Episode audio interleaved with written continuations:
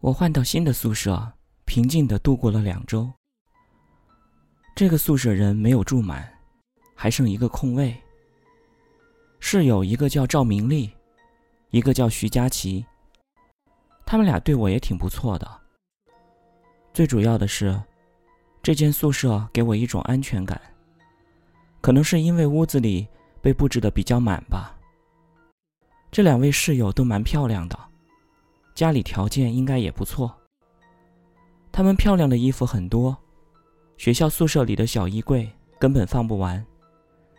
两人自己买了布衣柜，还有乐器和一些花草，宿舍里很有家的感觉。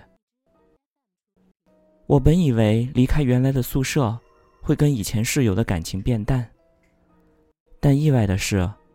他们每天都会叫我一块去上课、吃饭。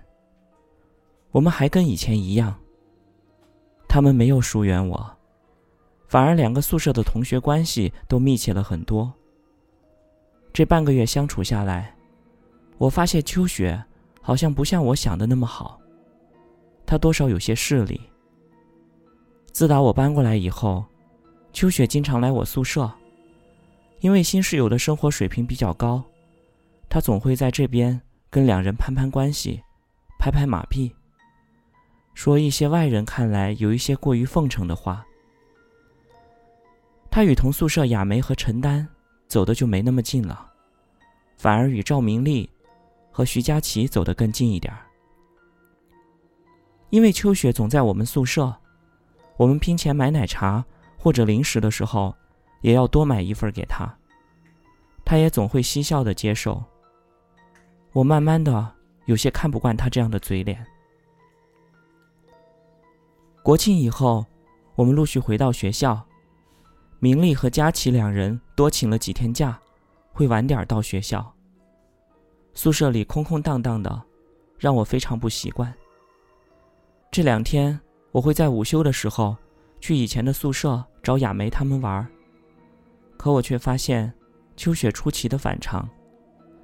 他总是不在自己宿舍，却经常在楼梯间等我，说去我宿舍用一下佳琪的吉他练练歌。可到了我的宿舍，他却什么都不做，只是趴在窗台上，看向楼下。每当我在准备问他什么的时候，他又下楼走出去，这让我摸不着头脑。昨天中午，我又想去雅梅宿舍看电视剧。可发现他们宿舍没有人，应该是还在食堂吃饭。我只好先回宿舍去。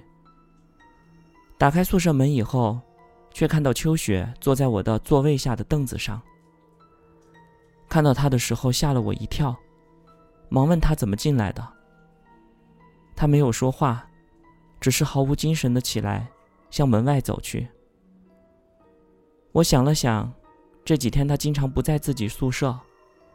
雅梅和陈丹也没缠到过他，因为他的势力和奉承的性格让我恶心，所以我并不怎么关心他的存在。其实女生之间的关系变化是很微妙的，我大概能猜到，应该是他把重心转到了我们宿舍以后，雅梅和陈丹开始疏远他了。可是，他是怎么进到我的宿舍的呢？我在 QQ 上给明丽和佳琪发了消息，确认了两者都没有给他我们宿舍的钥匙。难道是我早上去上课的时候没有把门给锁上吗？思来想去，也只有这是最合理的解释了。午休时间还有一个半小时，没有睡午觉习惯的我，带好下午上课的书，确认门锁好以后，我又去雅梅宿舍和他们看电视。等到了点，再和他们一起去教学楼。雅梅和陈丹坐在座位上，专心的看着《火蓝刀锋》，一边看一边激动的议论谁谁谁好有魅力。陈丹看到我以后，把一旁的椅子拉了过来，招呼我跟着一块儿看。我一坐下就问他们俩：“哎，秋雪这两天怎么无精打采的？”听我这样说，他俩表情非常的惊讶。亚梅转脸过来问我：“他来了吗？他还没返校啊？我心一惊，忙反问道：“不会吧？刚才我还看到他，他这两天都在呀。你们没见过他吗？”亚梅又望向陈丹，陈丹也摇头说：“宿舍和教室都没有。我们之前虽然在一个宿舍，但我和亚梅在一班，陈丹和秋雪在三班，我们是一个专业的，但不是一个班级。”可我依旧坚持说，这两天他一直都在。争论了大概有十分钟，他俩见我认真的模样，就没再和我对枪。亚梅拿出他和秋雪的聊天记录给我看。就在刚才，秋雪在 QQ 上回复，他还需要一天才能回来。看到他俩的聊天记录，我有些冒冷汗。如果这不是恶作剧的话，那这两天。去我宿舍的秋雪，到底是谁？我还没来得及害怕，目光掠过亚梅和陈丹的眼睛时，发现他们看我的眼神已经有了异样，与我也拉开了一些距离。果然，消停了半个多月的时间，终究还是因为这双眼睛，再次使我走向孤单。我强忍了这一段时间的恐惧，也因为一句询问。而功亏一篑。我识趣的离开这间宿舍，向老师请了两天的假。这一刻，我只想回到宿舍问问秋雪：“你到底是谁？”我不由得想起之前在这个宿舍里看到了那个转圈的女生。我打开门，内心没有一点的恐惧，有的是愤怒和无奈。我很想找到他，为什么一次一次？打破我平静的生活。可是他不在。我一个人坐在床上，抱着双腿，想着从小到大的种种经历，眼泪不争气的掉落了下来。我不想这样，也不能再这样了。我没锁宿舍的门，希望他再次出现和我谈谈，以求能够放过我。可我从下午等到晚上。都没有见到过他的身影。我想着，他应该不会来了吧？这玩意儿毕竟也不是我想见就能见到的。想到这儿，我下床准备去锁门。锁门之前，我向外扫了两眼，走廊上没有任何人。我回头再看看宿舍里，一样空空荡荡。我缩回身体，把宿舍的门关上。可这门在快关闭的时候卡住了，还剩大概六七厘米的缝隙，怎么也推不上。我再次拉开门，看是否有东西顶住了。在仔细的检查了一番之后，却发现什么能堵住门的东西都没有。我再次把门推上，但还是和之前一样，那点缝隙，关就是关不上。这下我才反应过来，是他。当我知道他来了以后，之前期待与其交谈的欲望荡然无存，恐惧油然而生。毕竟，这不是人。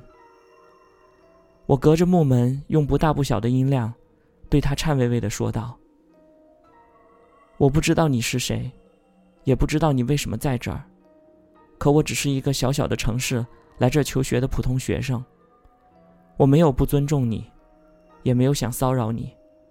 如果我有冒犯的地方，还请明示。如果没有，请你以后不要再来折磨我。现在我很害怕看到你。如果有什么要告知我的，请你托个梦吧。我哭了，抽泣得很厉害，但这一刻。我内心却十分的宁静坦然，我终于把想说的都说了出来。接下来的两分钟，除了宿舍楼本来的吵闹声以外，没有任何的声音。我尝试着再次将门推上，可门依然纹丝不动。难道他真的不打算放过我吗？我有些绝望。如果真的是这样，我只能听天由命了。我不再去鼓捣那个门，转身走到凳子上坐着，对着门外说：“你想怎么样，就怎么样吧。”忽然，门外传来了一声锐气划过的声音，很慢，很近。听到这动静以后，我打了一个冷战，像是有人用美工刀在刻木头。可我不敢去看。接下来，又是一下。这声音异常瘆人，尤其是不知道门外究竟是什么东西的情况下。那声音响了三次，每次大概有二十秒左右。如果门口不是有人，就是有怪东西。当门外响起第四次刮木头的声音的时候，我赶紧起来去推上大门，可依然是推不动。第四次刮门声很短，大概只有四五秒。声音停止以后，我下意识地向门外看去。